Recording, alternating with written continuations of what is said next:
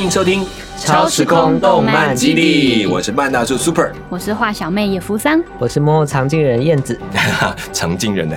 我知道我们其实当中最厉害就是常进人，有一群常进人在后面，随时都要出来好发声一下。我不觉得啊。先好，我们先简单说啊，今天这个节目其实开始是来自于对一群对动漫的爱好的朋友们，我们对很多话题有兴趣，开始聊天。但也是发现一件事情，其实我要先来问一件事情：我们三个其实是来自于不同的三个世代。也许动漫时代动得很快，那我们来讲就差距更多，有不同的看见。那我们先来介绍一下每一个人对自己对动漫的年龄，也就是说，从你接触漫画看到今天为止走了多久啊？我们不透露年龄啊，只透露动漫的年龄，能够经历了多久？你大概看哦，从过去一直到现在，我想应该都没有什么太多停顿的时候，就是多少会接触一些。好，这个经过了多长的时间？然后在这过程当中，你我们也来看看。这个每一个时代对于动漫的看法有什么差别，好不好？那我先讲，我先讲，这个年纪大不要躲到后面。其实我大概接触漫画。动画一直到今天，我记中间真的没有断过，包括任何的考试，从来没有被拦阻过这件事情。哇！一直到现在，连国四班我都还有漫画做我的陪伴，做调剂。所以呢，听过国四班吧？你不要再那个，不要再装动看，没有听过国四班，你们这些人。好了，这个功课不好的都会碰过这个阶段，就是重考嘛。好，但那个时间大概到现在，差不多有四十多年。我从十岁之前就开始看漫画，到现在。然后一直到甚至到年纪大，还是有继续在追一些我喜欢的漫画。好，这是我的时间。童心未泯。呃呃呃，好吧，童心未泯，我赞同。其实就是一直保持一个童稚的心就对了。好，这就是我自己大概看漫画的时间有这么长，然后我自己大概真的是很喜欢。然后有开始有，其实有很多不同的漫画，在我人生的不同的阶段里面。那我们小时候对漫画的看法，其实跟各位大概就很不一样。那上一次我们也谈到，燕子有说过。家人是一起看漫画，一起看动画，对不对？一起看动画。那你知道，在我时代不是？哎，我真的不是。我们从小是被骂的，就是你怎么可以看漫画这件事情？漫画是罪恶之地，嗯，所以不可以去碰，不可以去看。然后我们的漫画，以前我小时候存零用钱买了之后，我就把它藏在我的床底下。哦，但我有个小小的成就，我小学不到四年级的时候，我有四百本漫画。藏在我的床底下，怎么存的啊？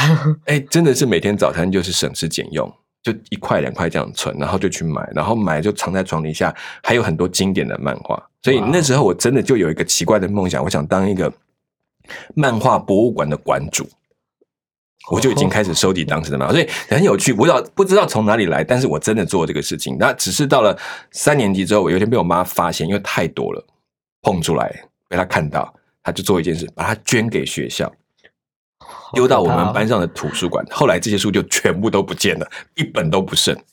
啊，这是我一个心中的伤痛。哭了多久啊？欲哭无泪，那时候还不知道怎么哭，只觉得好闷好闷这样子。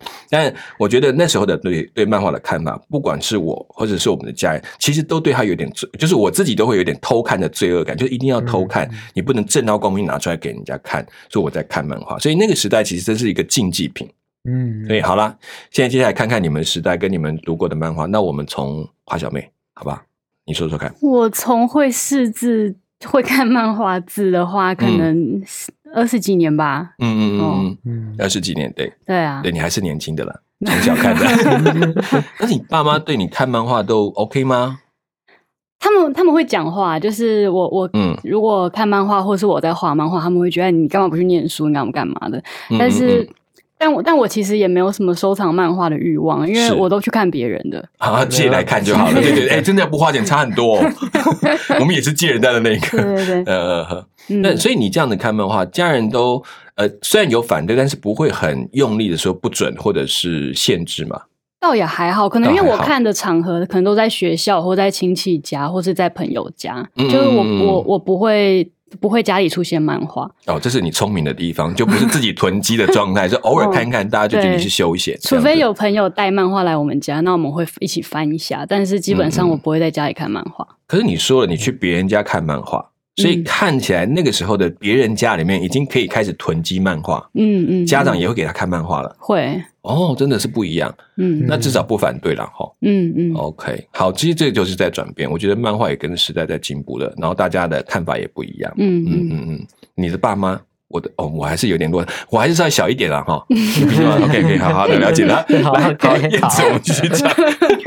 不讨论开了一个糟糕的话哎，对对，这这个跳过跳过来，来燕子继续说。嗯，哦，你呢？对啊，我爸妈的确是因为他们自己有一些喜欢看的影视作品，是，所以我也会跟他们一起。他们没有资格叫你不要看。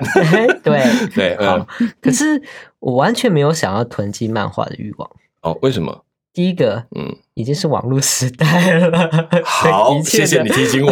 漫画 都在网络上找得到。你这样不行啊！你说它是艺术品，是为什么艺术品在网络上看看就好？这样有点怪怪的。想这么多干什么？能看到就好了啊！对对，反正艺术品天天在翻新嘛，哈。对对。然后一个是那个时候，其实嗯，不知道为什么，其实对动画比较有兴趣。嗯嗯，因为动画会动。对。这是一个蛮大的差别，就可是你也不用动脑，也不用翻书页，它就自动会播下去就对了。你觉得太慢，你就快转。是啊，对，对，现在可以快转，好可怜的。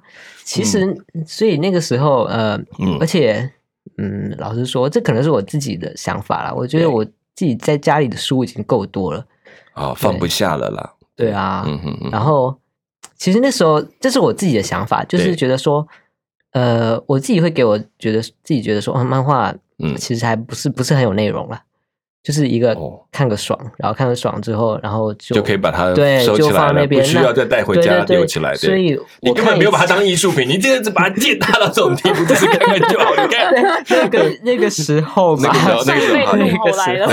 对，好，那那对一个正常漫画人是情何情何以堪的？对不起啊，没有不会来一起做来。那嗯，那之后到后面的时候，呃，其实。虽然现在不会对于看漫画，呃，这种事情，嗯，呃，甚至有些家长家长也不会对这个有什么大小声，但是，呃，社会氛围其实还有是有一点存在的，就是看漫画这样子，嗯，看漫画看动画其实是一个宅的行为。OK，对，确实，他他们是这是一个宅经济的代表，对不对？嗯，所以是一个偏负面的词，所以有一阵子我还是会觉得说，哎，这种东西。不是很好，就是光明正大的给大家看。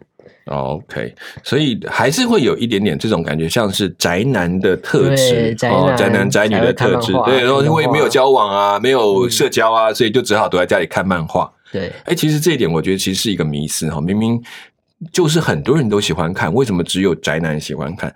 不过大概是跟日本的文化有关系，可能日本的宅男的追寻这些呃动漫副产品啊、次产品的东西，其实是很狂热的。嗯，某种程度可能因为这样，他们就把它当这样。可是事实上看漫画的是很广泛的，我觉得不是只有所谓的宅男，嗯，有很多人自己也真的爱看，他只是没有说出来，或者他没有那么追。像我们刚刚讲，我不会收藏，嗯，对，其实我也不会收藏。现在我真的因为发现太可怕，好贵哦。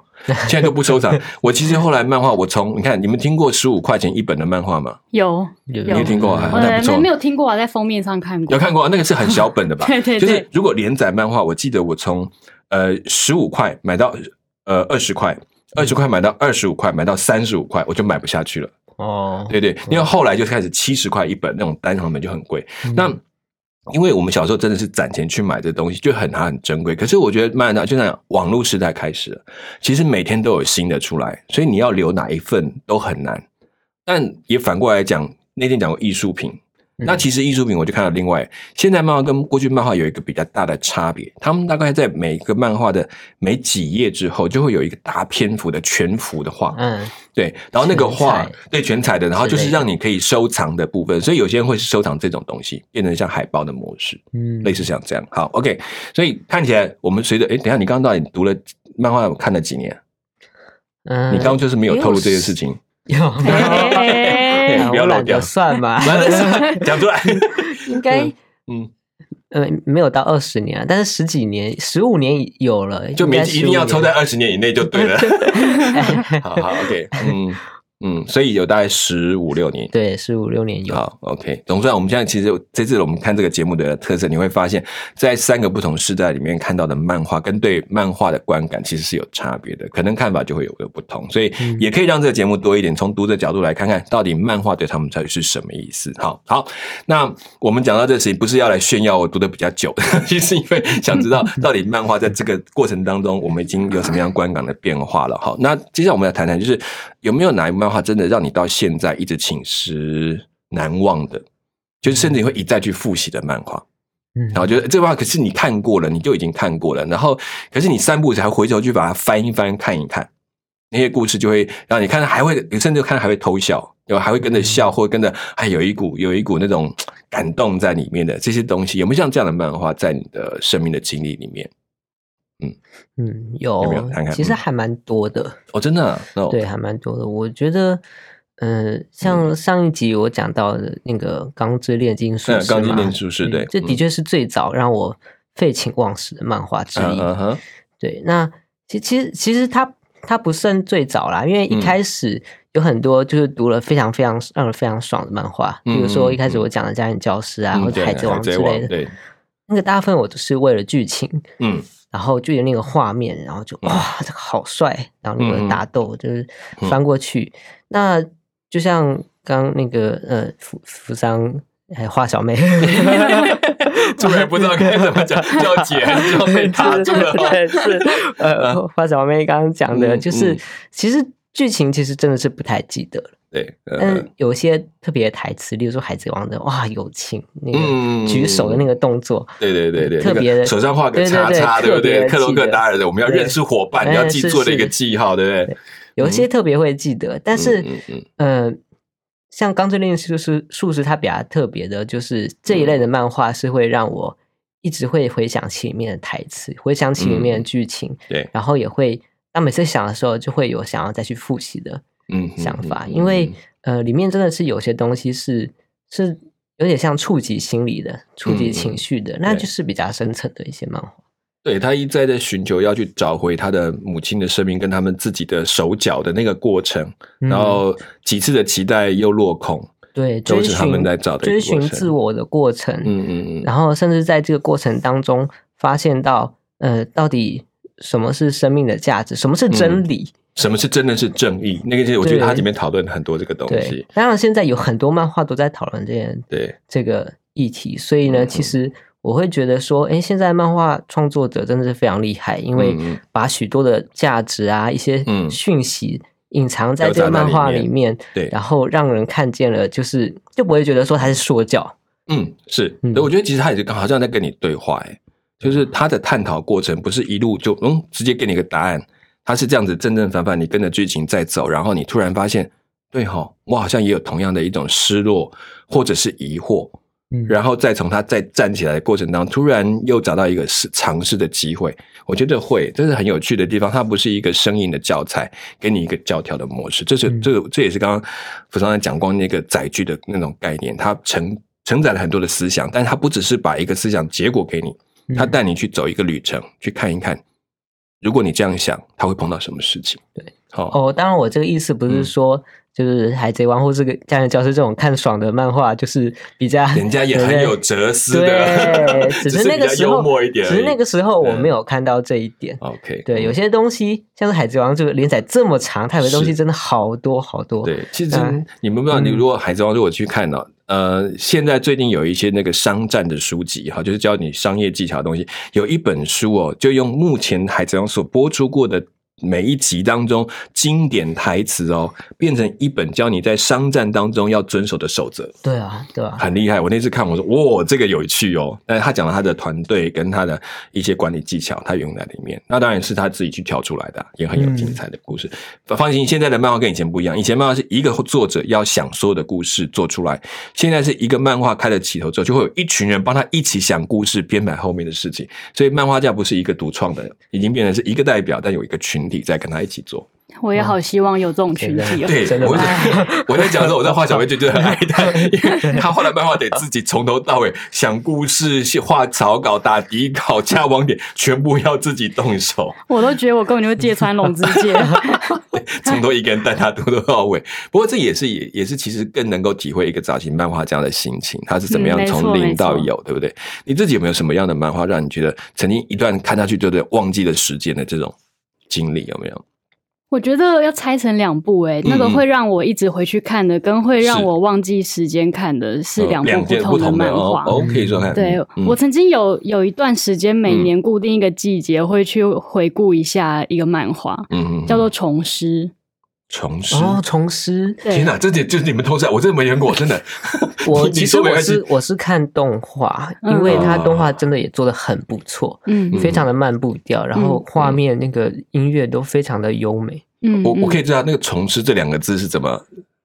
就是男男主角银虎，他是哦虫，就是虫虫子的虫，在地上爬的那个虫，对，尸是尸体的尸吗？不是，是老师的尸。吓一跳，我刚刚觉得那种虫是很像那个那个漂流教室的那种残余的感觉，所以是虫的。那个老师虫师，OK OK，好，就有点类似药师、医师那种感觉，但他是虫师，就是他是专门驱虫的。哦，驱虫的，对对，但那个不是我们现在日常认为的虫，就它不是我们概念上的虫。嗯哼，对，那我我会很喜欢那部漫画的一个点是，它其实也没有什么大道理在里面，但是它就是用虫去隐喻生命的流动。就是它，它里面的虫不是昆虫，它是一种生命能量，但是它的生命能量会展现成各式各样，就是可能呃人看得见或看不见的一些疾病或是灾害。嗯，当然他们也有正常运转的时候。嗯，那虫师的这个工作就是要去。呃，找到这个脉络，然后去帮助那些受到这些呃异常的能量干扰的人。嗯嗯，所以他的外显可能像是生病了，或者是有一些像好像被干扰的状态。那他只要把这个能量调回正轨，他反而是对他有帮助的这样子。对，不过其实你在画面上是会看到那个虫具体的长相。嗯嗯嗯，对，就是可能有的人会头上会长角，然后因此听到一些异常的声音。OK，那有的人可能是家里会出现某种什么会。跳动的东西，那就造成他们家庭生活的一些改变。嗯嗯嗯，对，它其实是不是有点像把我们生命当中生活中出现的异常的状态具象化的表达出来？对，有点类似。虽然它就是它它的方式很奇幻，就是就算是你真的生活当中发现这些问题，其实也不会用这么奇幻的方式去影响你的生活。对对，但是呃。他是用就是从师的这个角色去带读者找到，哎，这些问题是怎么来的？嗯嗯。那这些人在这样的问题下，呃，发生了什么样的一些挣扎，或者是呃，人跟人关系产生什么样的变化？嗯，那甚至是有的人，呃，他可能不是从师，但是他试图去驱除这些东西，那这又对他本身造成什么样的影响？哦，OK，对。那其实他还蛮。虽然是幻想，可是我觉得他那根据就实在的社会的样貌跟人的问题，其实还蛮蛮蛮贴近的。对，所以你说他导入那个思考，是不是也因为他这么的贴近，然后只是用一个比较。呃，趣味的方法，或者比较呃这种画画的方式，让你去想象他是一个可能受的什么影响。可是其实他也在探讨这个人的内心对这些事情的问题的根源。对，对我觉得这个还蛮有意思。重师哦，对，哎，大家这有就去看一看。我我应该去找一下。哎，多久？是很久的漫画吗？应该蛮久了吧？有一有一阵子。你你小时候看的？我我忘记什么时候看的，但反正我后来会一直看，在大学毕业之后。他就是让你一直在重复在去复习，会让你你觉得好，那你会重复这样看，但每一次这样看，你有什么样的感觉不一样吗？我会一直去重复思考那个主角的，嗯嗯的想法的角度，跟他自己。怎么看自己？嗯嗯嗯，因为其实看到最后发发现他是受到虫影响最深的人，嗯，而且他因为因为这些影响，他其实已经忘记他自己的过去了，哦，而且他的他的生命也有可能会被这些东西吞噬掉，所以他去帮助别人的过程，他自己也受影响，但不是因为他帮助别人，而是因为他自己在这个里面，就是他他。他看得到这些东西，然后他也有能力去驱使这些东西。嗯嗯嗯。对，那呃，但是是因为他经历了某样事情，导致他拥有这些能力。哦，OK。嗯，所以其实我我倒觉得还有蛮有趣的，这个好像我们在碰到一些心理咨商师的。生活，嗯，他一直去调解，或者是不管他在抽离或靠近的过程，他要去理解对方的感受等等等，他也可以去控制这些某些感受的时候，会不会到最后他自己也开始常发现自己也受到一种状况，他抓不到，反而找不到自己。心理智商是也需要智商，哎，对对对，他需要一个，就是他后面的督导来帮他去固定的去清理或整理他的他的状状况。对对，OK，嗯嗯，所以就蛮好玩，就是因为他已经在隐约的，就是。随着你们我们这样子在成长的过程，其实看的漫画的角度就越来越不一样，可能越来越多会讲跟自己对话的东西越来越多。就是这刚刚讲，它像半成，比如说他把架构出来给你，故事的给你，可是中间很多细节你可以自己去填空，去增加。那随着年龄不同，同样看这部漫画，你这些增加的内容跟看到的深度。就越来越不能不一样。对对，真的，我会每年去看，就是因为我其实会每年看到不一样新的感受。嗯嗯，好，我就回到一点信仰上比较哦，那跟看圣经是不是很像？这是铁定是的，是。我们一定要承认一下，尤其是 尤其是你出社会、结婚、生小孩，那真的每年看到都不一样。因为看真言真的是以前没有感觉，因为你觉得哦他在讲我，啊但是现在看你会觉得哦他在他在跟你的小孩讲话，像像像这种漫画，是我就会想要。收一套哦，这种就就就会想要买一套，因为它真的值得你一看再看。就是好俗话说嘛，好作品一定要收三套的，一套来翻阅，一套来珍藏，然后另外一套来推广。然后 OK 推广送给人家，记得要推广。OK，那我想现在就在推广。对，真的，嗯。还有另外一个就是我。真的影响到我会一直看下去的漫画，但我没有还没有看第二次，因为它太长了。看再看第二次，我我没有那个勇气再去看第二次。但我也很想看第二次，太长。那个它叫做《海猫名气之时》。哎，我有听过哎，可是我真的没看过。对，我们两个没看过。对，对，它它其实是电玩改编的漫画。哦，它反过来，它是从电玩先开始。就就我的认知是这样，但中间发生什么事情我不知道。对，那。就是我我，但是我一开始就是直接看他的漫画，是那它是一个比较类似推理游戏的作品，嗯，那应该原本的设定是，就是有一个大家族，他们。就是要有个得到遗产的机会，因为他们有个老爷要要过世了，对，但是老爷就邀请他们到他自己的那个别墅的呃岛上面，那个岛整个都属于那个老爷的，是。对，然后就让他们来解谜。那第一个解谜成功的人可以获得遗产啊，对，但是这个这个谜题其实牵涉到他们家族的历史，嗯，那这个历史又有点奇幻色彩，就是牵涉到一个魔女。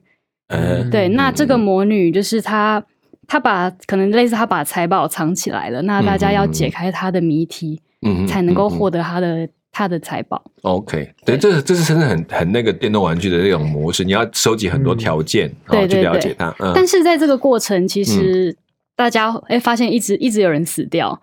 它有点类似，就是岛上的密室杀人。对，很多日本推理剧喜欢用那种剧情的模式。对，但是当你第一局死完一轮人，就是没有人解完谜之后，对，会发现哎，魔女出现了，跟男主角一起。就是男主角他出来，他不服这个结果，然后他就跟魔女挑战。他说有些东西不合常理，不可能是魔女造成，一定有可以推理出来的地方。对，所以他要要去推翻魔女的局。所以魔女就好，那我们继续挑战，我们再来第二局。嗯然后第二第二局就是游戏重新开始。嗯，大家人都走回来了吗？对，就就再再从头开始。对，然后大家继续解谜。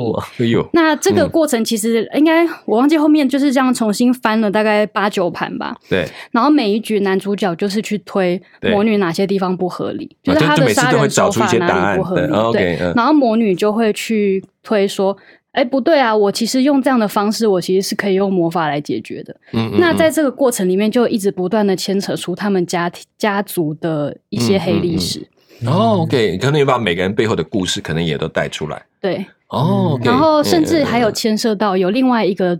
另外一个角色，对，她是那时候是一个很小的小妹妹，所以她没有被带到岛上。嗯哼，但是她在可能东京，嗯，不，忘记东京，反正就是在日本本岛。嗯嗯，就是她成长过程里面遭遇一些可能霸凌啊什么的。嗯嗯那就是，但是她一直知道她有这样的一个家族，就是哎，整个整个家族在岛上灭族了。嗯嗯，那有一笔庞大的财产，然后有一些新闻、一些绯闻。嗯，那就是。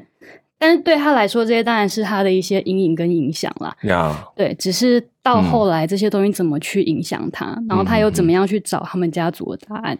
哎哎，其实我觉得故事本身原来都是很单纯，对。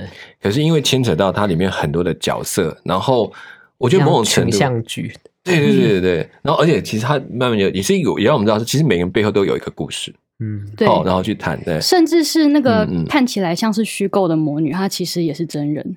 啊，对，所以他才会一直否定说那个魔法，那个你不能用魔法来跟我解释，我应该有更合理的解释。对，只是其实你在前面看的时候，你没有办法去辨识到底他想要跟我讲的是一个魔女真实存在的奇幻漫画，还是他是要用纯推理的方式去解决这个故事。呀呀，因为你放了一个魔女，就似乎很多都可以用魔法来解释，可是他又在挑战，怎么可以只用魔法来解释？那我之所以觉得他这么好看，是因为他一直不断在挑战读者，到底什么是真的，什么是什么是可以被容许存在的？呀，哎，这是这很烧脑哎。真的，真的是你们爱看的漫画。要是我看到两下就死了，我就我就挂在半路了。好，还好我没有看下去。原来是这样，不过有机会应该来尝试一下，因为其实漫画世界真的有很多丰富的、不同的一些面相。那我觉得，在我们看到这些漫画当中，对我来讲。我觉得这样听下来，我觉得还有很多漫画是可以再去更深的思考，就是说为什么我们会在一看再看，其实是有很多原因，是因为有一些除了我们过去只是幻想的东西，但是还会有一些我们想珍藏的一些很重要的价值，所以我们想再去更看，真的就是这样吗？他真的只是在推翻某一些东西吗？然后再看到更深层的一些一些提醒，对我来讲，我也会去学习。好，那好，我们在这一段的结束，到最后再来跟大家谈一谈，你觉得如果漫画到目前为止？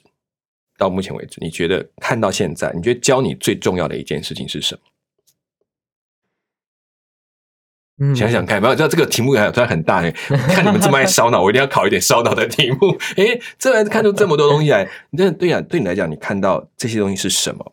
那我可以先讲，是因为其实我觉得在漫画到目前教我的事情，其实他一直在教我一个东西，就是怎么去学习，就是呃，看到更多人的背后，就是。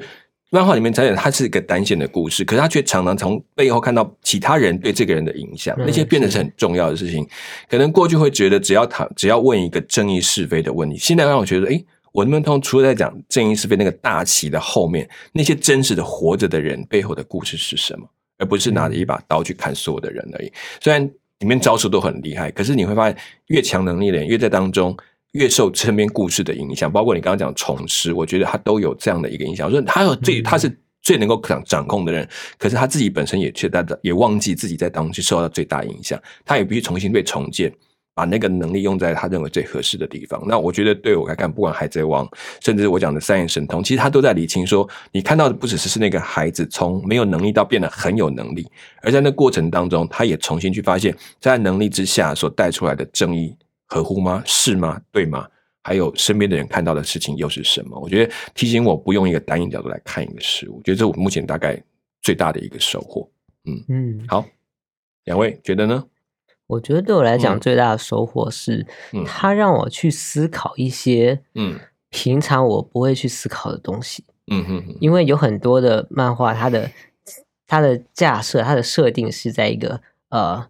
奇幻的世界，或者是对，不是一个平常正常，或就算是一个平常世界，也是一个比较戏剧性的世界，一个世界观的建设。那对我来讲，在这样子一个不一样的世界观、不一样的角度去思考的时候，我就可以就比较能够看到不同的人，他的就像刚刚大叔所讲的，不同的人他的不同的故事，是，甚至是我自己是不是真的认为，呃，我是这样子想的。嗯嗯，我觉得在漫画里面，例如说，哦，我带入他的主角，那在主角在行动的过程当中，我就会去思考，我真的是这样子想的吗？嗯哼嗯哼，就是一个探寻自我的过程。那在看不同人的故事之后，也是一个呃探寻不同人他的价值观、他的思考模式的一个过程。是，所以对我来讲，他不管是呃。增广我的眼界，增广我的想象力，嗯哼，而且更多的是，它让我去寻找呃不同的人之间的互动，跟我自己的互动，是好，很精彩，我觉得都很好的学习。来，吴上。我自己看到的，我觉得比较偏向整个漫画产业链吧。哇，就是来，嗯，其实我们谈动画，其实我们谈动画、谈漫画，就是会发现它有一个固定的运作模式。嗯，那有时候甚至是，我觉得这个很牵涉到，就是本身企业还有他们的一个惯用的，就是方式嘛。产业的结构吧，嗯，是。因为当你发现，就是日本可能有一些你觉得看起来，哎，这个为什么会红的漫画，它很红，对，但是就是可能其他国家画出来的漫画，然后觉得哎，这个东西很不错，为什么没有人看到？嗯，对，那可能这个就跟他这个一开始这个作品可以进入哪个产业链有关。嗯，叫好教对。那如果他一开始是就是在一个可能比较知名的杂志上出现，嗯，然后有幸被动画化，那可能因为大众可以免费得到这样的资源，嗯，所以他会得到很大的人气，一下就冲上去。对，那相对来说，如果是就是比较。没那么知名的，那他可能一开始就是都还在努力做行销或者是广告，对，所以所以当他把力气先花在创作跟行销上面，可能触及的人还没有那么多，他就已经先阵亡也有可能。对，对，那另外一个层面是，我觉得我我也是看到消费者端吧，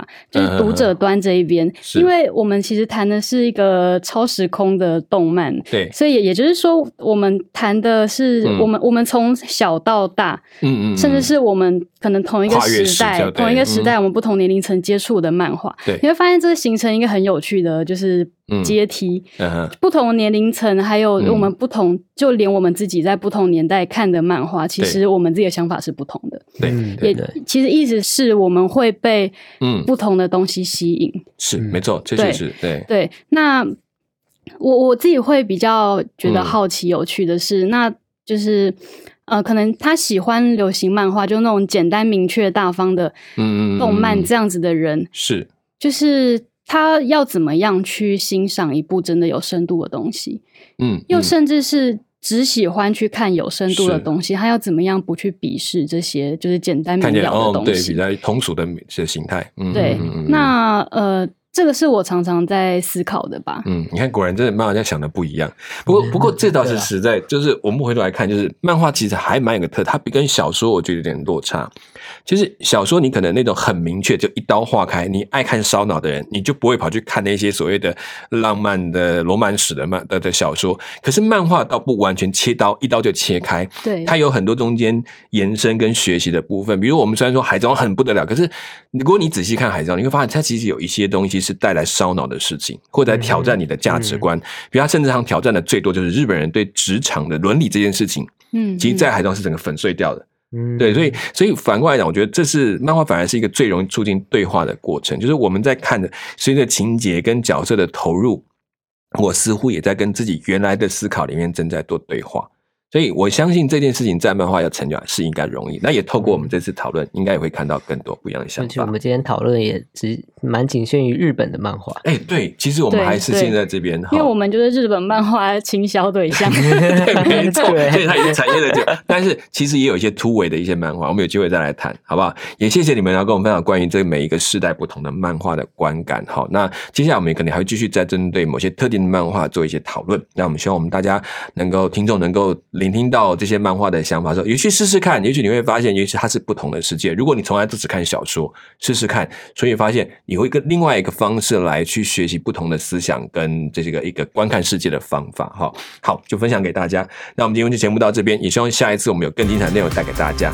谢谢你继续收听我们的超超时空动漫基地，我是 Super，我是野福桑，我是燕子，我们下次再见，拜拜，拜拜。